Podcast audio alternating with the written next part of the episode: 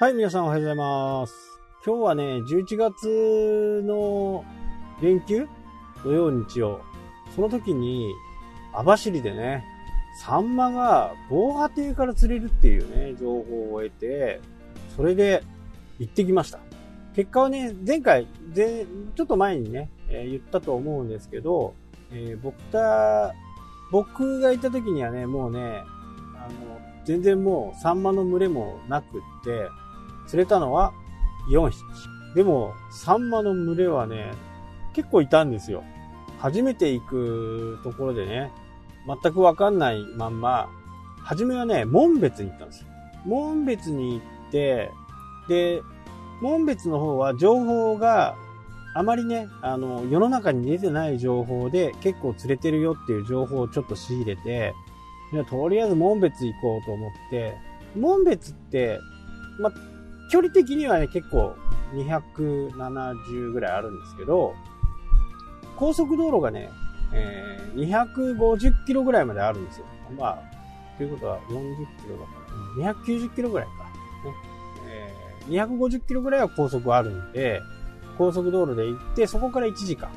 ね。そこそこ近いんですよね。距離は長いですけど、時間にするとね、ノンストップで行けますし、気軽には行けないですけど、まあ、頑張れば行けるということで。で、門別に夕方ぐらいに着いて、話を聞いたら、釣り具屋さんにね、話を聞いたら、いや、もういなくなったよって言われて、そうかと思って、で、網走の方はもう情報がいっぱい出てて、情報がいっぱい出るとね、やっぱり人がすごい集まるんで、少ない魚をめぐってね、え格闘が起きる。まあそんなね、喧嘩するとかっていうあれじゃないですけど、まあ場所がね、いいところにやっぱり人が集まって、初めに行った人はバカスカ釣れるみたいな。まあそんな感じで、まあもうしょうがないなと思って、網走まで今度また走って、網走まで100キロ、110キロぐらいあるのかな。で、網走に行って、そ行ったと、行ったらね、もう夜中ですよ。夜中っていうか、えー10時ぐらい。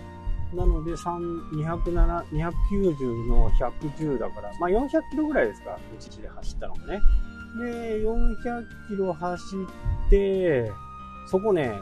あんまり人いなくて、ダメかなーって思いながらもね、投光器、水面にね、光を当ててあげると、魚が寄ってくるんですよね。で、まずは投光器を焚いて、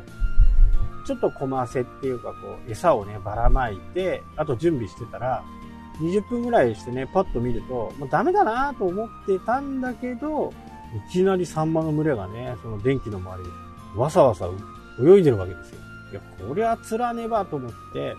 釣ったという形ですね。でも、あんまりね、見えてる魚ってあんまり釣れないんですよ。警戒して。人間をね、警戒して釣れないんで、それでもね、えーしっかりこう、口で食わせることができます。地元の人たちにね、その次の日とかに話を聞いたら、なんかみんな引っ掛けをね、やってるみたいですね。まあ、どっか針をね、いっぱいついてるやつで、上下すると、こう、サビキって言うんですけど、それをね、えー、サンマの群れのところに放って、ギュッとこう、お腹とかね、頭とか尻尾とか、そういうところにこう、引っ掛けをする。基本的に引っ掛け釣りって、えマナー違反なんですね。鮭釣りにおいてはね、逮捕されるぐらい、まあ、やってはやらない、やってはならない行為なんですよね。で、この後はね、網走の方から今度は太平洋側、オホーツク海側から今度日本海側の方に入ってね、えー来るかなと思いますけど、まあ、もう行かないですけどね。もう行かない。でも、こう防波堤からね、サンマを釣る。結構いい方でしたよ、一匹。多分ね、スーパーで売ってるやつよりもでかいぐらい。なので、美味しくね、刺身でいただきましたけど、あとはね、チカっていうやつとワカサギが釣れました。えー、チカはね、まあね、多分ね、100以上釣れてるんですけど、知り合いが欲しいっていう人がいるんで、まあその人のために釣ってたっていう感じですね。で情報によるとね、えその地下に混じってサンマも入るっていう話だったんですけど、まあ結局、サンマは夜の夜中のね、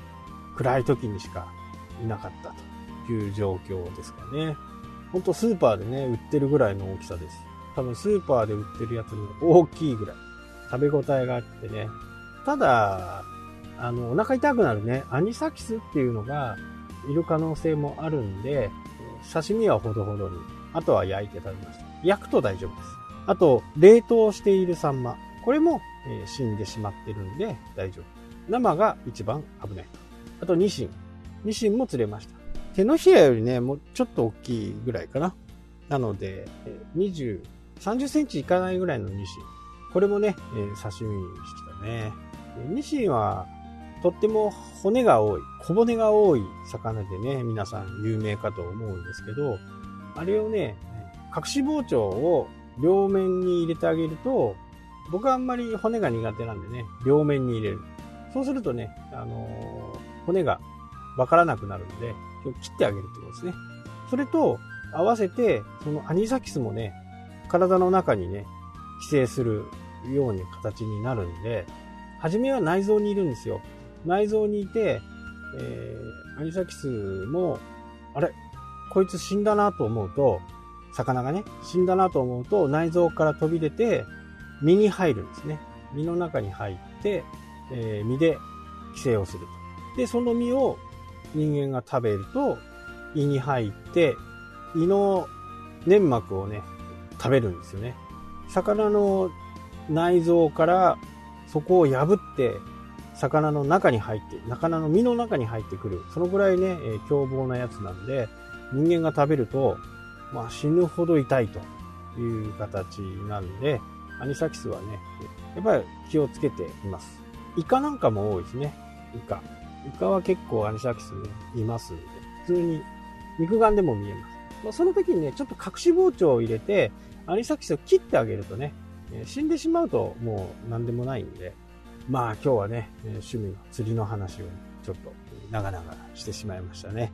はい、というわけでね、今日は釣りの話でした。はい、というわけで今日はこの辺で終わりたいと思います。それではまた。したっけ？